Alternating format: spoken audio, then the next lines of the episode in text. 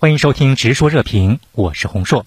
其实，在特朗普拉出的这个特赦名单当中，引发最大反弹的就是对那四名黑水公司雇员的对他们的特赦啊，因为他们在二零零七年当中呢，对十几名伊拉克的平民手无寸铁的平民进行了射杀。那你觉得这样一个恶性的杀人事件，为什么会得到这种赦免呢？我个人认为，主要还是背后利益集团在起作用。我们知道，黑水公司的创办人。呃，直到二零一零年，他才卖掉这个公司。创办人叫 Eric Prince。Eric Prince 这个在美国中西部，在印第安纳，呃，是大金主啊。他们家的势力非常大。他的姐姐叫德沃斯，呃，姐姐的丈夫德沃斯，这这一家的财富是远远高过特朗普的。就在美国，是美国中西部政治的最大的背后的金主。嗯啊，另外呢，这个彭斯，彭斯能在印第安纳州这个能够起家。也是靠这个家族在背后去帮他撑起来的，而且德沃斯家族不仅是说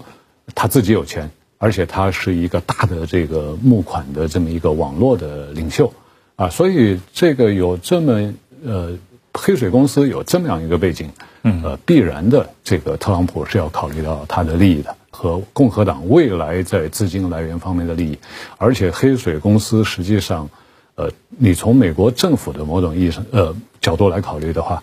它是立了很多功的啊。很多 CIA 想做的事情，它不好做啊。这个黑水去做了，黑水你甚至可以理解为 CIA 的一个外围部队啊，一个外围部队。所以他是做了非常多的事儿。所以这个事情是确实很骇人听闻，就是这个赦免这四个人很骇人听闻。但是你一旦理解它背后的利益关系，你就会发现啊，原来是这样。啊，确实，这个黑水公司它可以做很多 CIA 不方便出面做的事情，啊，这个甚至我看到有媒体报道说，其实，啊，黑水公司呢，就这个雇佣了很多的这个情报人员去帮助特朗普，啊，对民主党进行监听，嗯，所以说他在很大程度上也是服务于美国的党争的。我们知道，比如说，呃，黑水公司的这个员工的训练基地就紧挨着这个在弗吉尼亚的 CIA 的总部。啊，他就是就是双方的合作，这个这个粘性啊是非常非常高的，啊非常高的。而且像 CIA 跟他的合作，呃，给了他多少钱，用了他多多少人，这也是国家机密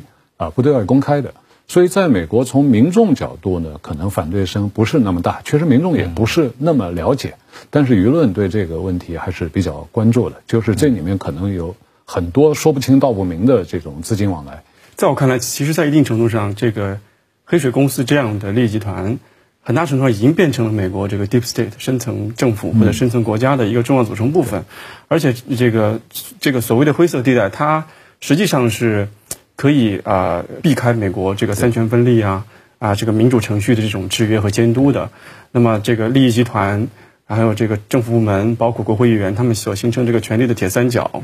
啊所构建这个非常牢固的这样一个利益的。共同体这样一个深层国家或者政府，实际上对美国的民主制度，我觉得是一种啊危害，而且呢，它是一个根深蒂固的啊很难去啊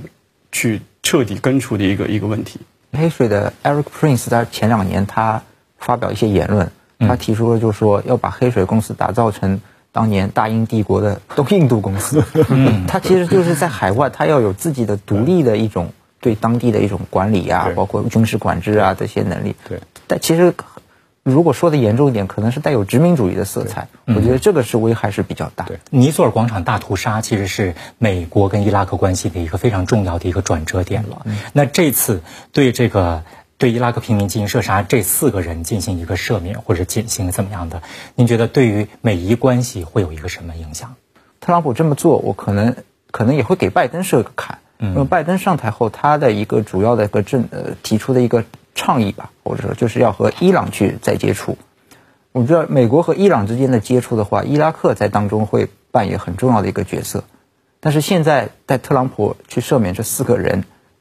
最后导致美国和伊拉克之间如果会关系会变得微妙的话，那这样的话对拜登未来要去跟伊朗去接触的话，会造成一定障碍。所以我觉得。呃，当然这是我个人的猜测。我觉得从这个角度来看，确实，特朗普可能也会给拜登设了一个很大的一个障碍，就是在不断的挖坑，在这即将卸任的时候。那其实，呃，伊拉自从这个赦要赦免这四个人之后啊，这个伊拉克国内的这个反美情绪越来越高涨，说美军你们马上撤离伊拉克。但伊拉克政府其实也很为难，对他只能说是逐步的撤离。那最后伊拉克会会是怎么样处理跟美国的关系？呃。我们也知道，特朗普本人也是希望从伊拉克尽快撤军啊，甚至撤得干干净净，啊，这个这个政策呢，应该说，呃，对伊拉克而言呢，它是有矛盾的一面。他一方面也希望美军能够驻扎，能够帮助他，呃，维持在一定程度上维持治安，啊，但是在另外的方面，他的主权受到侵犯，对他们的民族自尊这个影响也是很大的。我们说回到这个黑水事件啊，这个事件其实对美国司法部来讲也是一个非常大的挑战，呃，因为耗费了司法部很多的资源，时间线拉得很长，从二零零七年一直到现在，这当中也几经反复，中间在二零一七年的时候，就是对他们进行了一个减刑，直到去年的时候还在上诉，然后到现在，啊呃，特朗普就说要要特赦他们了，这个过程当中，您觉得这个？您回呃回顾整个过程，你有什么样的这个感受？呃，我觉得呃这么一个重要的问题，它肯定是在美国社会已经产生了非常大的反响。那么特朗普的这种做法，他会进一步的啊啊在社会层面啊不同的社会群体嗯啊造成一种撕裂啊，也就是说我这个其实我们可以看到特朗普啊这个以及他背后所代表的这种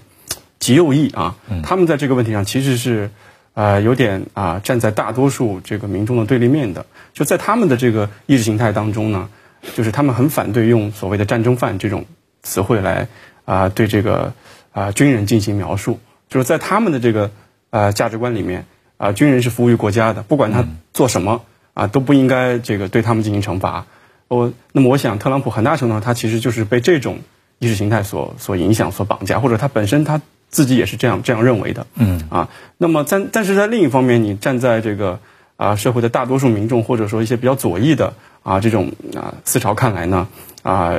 就是说这样的行为其实是违背了这种啊公德道德，甚至是违泯灭人性的一种行为，嗯，那么所以我想啊，特朗普这种做法会进一步的加深啊这两股力量、两种意识形态、两种价值观之间的对立情绪。嗯，从而进一步撕裂美国的社会。嗯，确实，为了美国自身的利益，他不惜损害人类道德的良知底线，包括国际法，这些都不要了。所谓的美国的灯塔就是这么照亮世界的吗？其实，美国从特朗普上任，我们就看到他每一天在做的事情，就是把这个底线往下压一点。嗯啊，无论是道德的底线还是伦理的底线啊，每天都会往下压一点。那么到现在的这个最后的。几天时间，我们称之为垃圾时间，啊，他只会啊把这个底线压得更低啊，他已经不在乎啊，他已经不在乎。有人说他还在乎二零二四，但我认为他其实心里是很没底的啊。现在他甚至于不知道，呃，交权之后他个人的下场是什么。好，今天的内容就讨论到这里，感谢您的收听，我们下期再见。